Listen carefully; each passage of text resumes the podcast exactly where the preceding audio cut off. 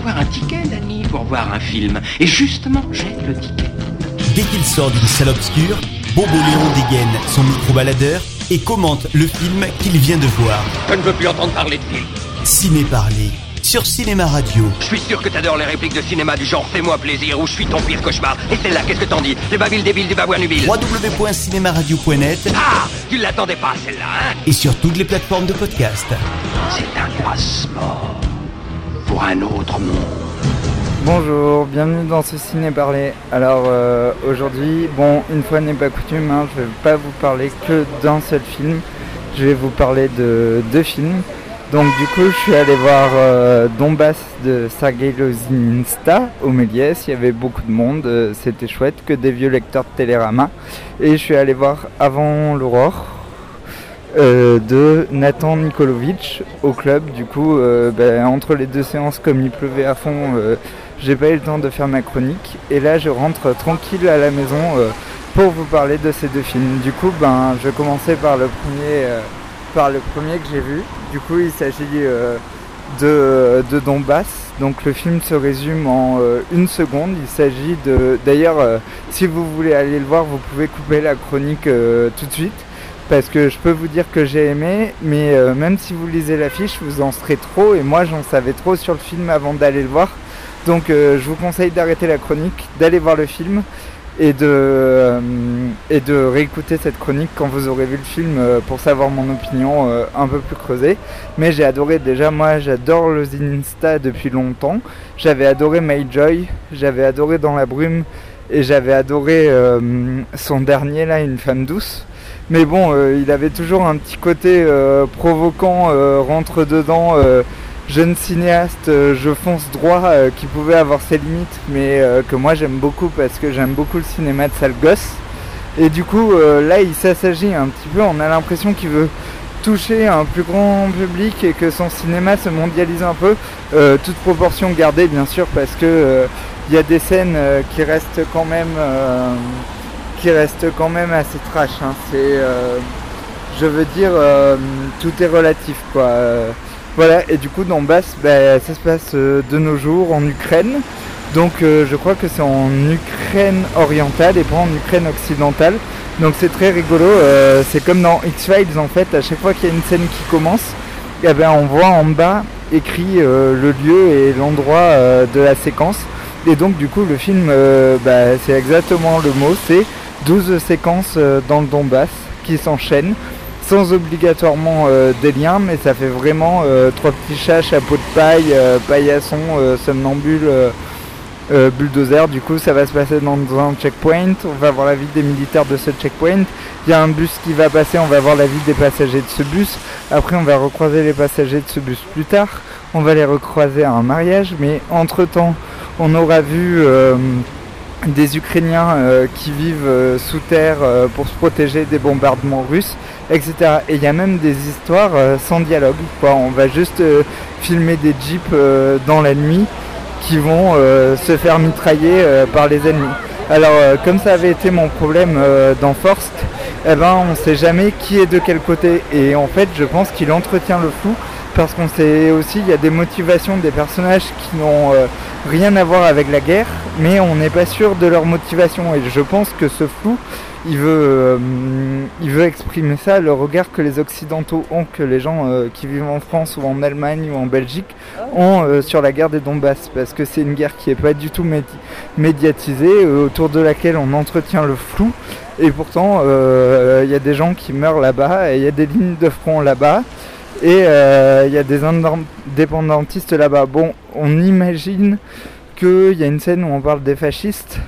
Et euh, les fascistes seraient donc les Russes et les gentils, entre guillemets, seraient euh, les indépendantistes ukrainiens, selon le réalisateur. C'est comme ça que je l'ai compris, mais je prends des gants parce que je suis pas sûr de savoir dans quel camp étaient les autres. Notamment, il y a une scène où il y a un soldat qui se fait attacher à un poteau et il a trahi mais il a trahi quel camp, je sais pas. Et du coup, euh, je pensais qu'il était du côté russe. Et il se fait tabasser, mais la scène d'après, les gens qui le tabassent, le euh, et l'humilie, et enfin, c'est. enfin, enfin, il se fait fumer sur la tête, c'est que des plans séquences, c'est très impressionnant d'ailleurs. Et euh, la scène d'après, les gens qui l'ont tabassé sont à un mariage et à ce mariage, ils, lui disent, ils disent vive la nouvelle Russie. Donc euh, je ne sais pas trop dans quel camp sont les gens, mais je pense que ce flou est entretenu euh, volontairement. D'ailleurs, la scène du mariage est fabuleuse. On se croirait dans Voyage au bout de l'enfer. Et en fait, toutes les scènes sont fabuleuses. C'est toutes des tours de bravoure, des tours de force de mise en scène. Le jeu des acteurs est génial. En plus, on se croirait dans un film de Kirostami parce qu'il y a tout un discours méta sur le cinéma. Parce que des fois, on voit des équipes de télé qui tournent des situations dans le bombas et la dernière scène euh, à ce propos est, flagrante. Et c'est un film au niveau du scénario, en fait, euh, les 12 films pourraient être euh, un film à lui tout seul, quoi. Pourrait largement tenir 2 heures à lui tout seul. Mais bon, il y a 12 scènes de 10 minutes à peu près. Et donc la scène des militaires au checkpoint, ben, on pourrait très bien avoir un film de 2 heures qui se passe dans le checkpoint. La scène du mariage, ben, on pourrait très bien avoir l'histoire de ces mariés la scène des gens qui vivent sous terre, on pourrait très bien avoir l'histoire des gens qui vivent sous terre. La scène euh, du faux tournage, on pourrait très bien avoir euh, l'histoire de pourquoi ces gens font des faux tournages. La scène de l'association catholique qui vient de demander des subventions. Bah, tout ça pourrait faire un film de deux heures. Mais non, euh, c'est un, un, condensé de toutes ces scènes-là dans l'Ukraine. Alors le Insta est génial pour écrire les personnages. Il y a des gens qui ont une ligne de dialogue ou même qui passent dans le décor derrière et on s'imagine leur vie tout de suite. C'est vraiment euh, la perfection. Alors des fois ça fait un peu best-of de World Cinema. Mais euh, c'est quand même un film superbe, je vous conseille d'aller le voir bien sûr. Il était sélectionné à un certain regard à Cannes, je sais pas pourquoi il n'a pas été en sélection officielle. Mais euh, je vous conseille vivement, vivement d'aller le voir parce que c'était un très beau film. Voilà, et du coup, euh, je sais pas que vous dire de plus, euh, à part que c'était euh, génial et très impressionnant, qu'il y avait des très beaux plans séquences, et j'avais l'impression d'être dans un film de Kirostami, en plus énergique. Ah oui, ce que je peux vous dire aussi, c'est que pour un film russe, enfin un film ukrainien, c'est pas du tout chiant quoi, c'est très très rythmé, et de toute façon, quand on s'ennuie, on peut compter le nombre de sketchs qu'on a vu déjà pour savoir si on est loin ou pas de la fin. Mais euh, c'est terrible quoi. Allez-y parce que vous n'allez pas vous ennuyer, vous n'allez pas vous regarder vos, montres une seule fois.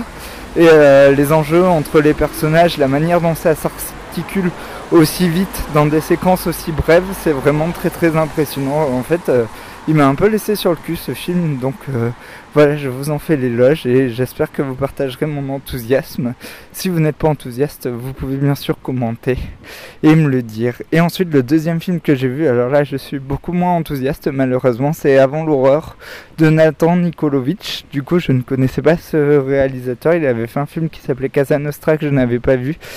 Et euh, c'est avec euh, David Dingeo et Pananat et une actrice, attendez, je regarde sur le papier, qui s'appelle euh, Claude Mercier et euh, qui a également coécrit le scénario avec euh, David Dingeo. Du coup, David Dingeo, je connaissais pas, mais c'est un acteur de série B qui a joué dans les films de Dario Argento et dans certains films érotiques. Et là, il joue un, un travesti au Cambodge. En fait, je sais pas trop si c'est une Diddy Boy ou un travesti. Bon, il aime se déguiser en fille, mais apparemment, voilà, il fait des passes et en fait, il vit au Cambodge dans un appartement avec. Euh, c'est pas son copain, mais avec un colocataire qui s'appelle Viri. Ils partagent le même lit.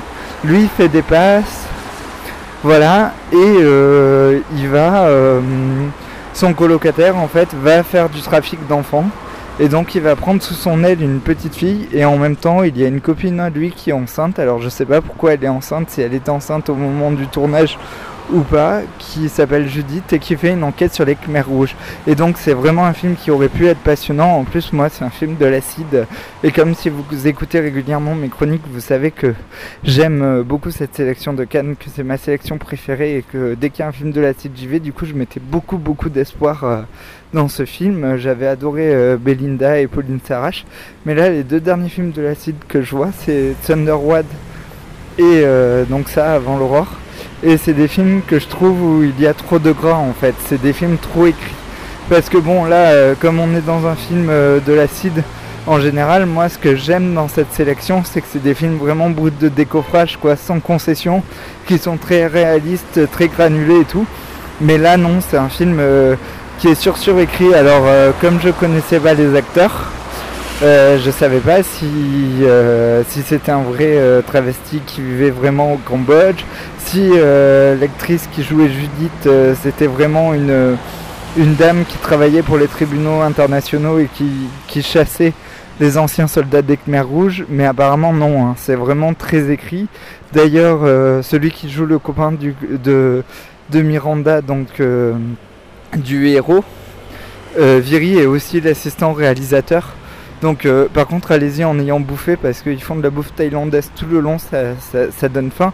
Mais bon, euh, déjà c'est assez glauque parce que bon, ça traite euh, du génocide des Khmers rouges, de la prostitution enfantine, de la vie des travestis à, à Phnom Penh. Donc euh, déjà ça fait beaucoup de sujets et tenir tous ces sujets en 1h45, enfin pour comparer avec le film de Lozin in Style, on disait plus en des séquences de 12 minutes que là dans un film de 1h45 où il y a beaucoup beaucoup beaucoup plus de choses mais où à la fin on savait pas trop où aller. Il y a même un passage sur les trafics de pierres précieuses. Alors c'est vraiment tous ces sujets là sont passionnants mais c'est l'angle dans lequel euh, ils sont abordés, euh, ça m'a ça m'a pas plu. Voilà, pourtant j'ai rien contre les films glauques, hein, mais euh, voilà, je trouve que ça faisait trop. Donc j'ai été très déçu, j'aurais beaucoup beaucoup aimé, euh, j'aimerais beaucoup beaucoup rencontrer le réalisateur euh, pour savoir les choix qu'il a fait en fait, pourquoi il a choisi de parler d'autant de sujets, comment le tournage s'est fait et tout. Mais bon, voilà, c'était une séance du dimanche après-midi. J'ai de la chance, il n'y avait pas de monde parce que pourtant il pleuvait. Et en général, quand il pleut au club, c'est la folie furieuse. Mais voilà, bon, et bien, je vous laisse. Je crois que je vous retrouve ce soir parce que je vais essayer d'aller voir euh, Live No Trace ce soir. Et je vous dis à bientôt. Il faut avoir un ticket, Danny, pour voir un film. Et justement, j'ai le ticket. Dès qu'il sort d'une salle obscure, Bobo Léon dégaine son micro-baladeur et commente le film qu'il vient de voir. Je ne veux plus entendre parler de film. Ciné Parler sur Cinéma Radio. Je suis sûr que t'adores les répliques de cinéma du genre Fais-moi plaisir ou Je suis ton pire cauchemar. Et celle-là, qu'est-ce que t'en dis? Le babil débile du babouin nubile. www.cinémaradio.net Ah Tu l'attendais pas, celle-là, hein? Et sur toutes les plateformes de podcast. C'est un passeport pour un autre monde.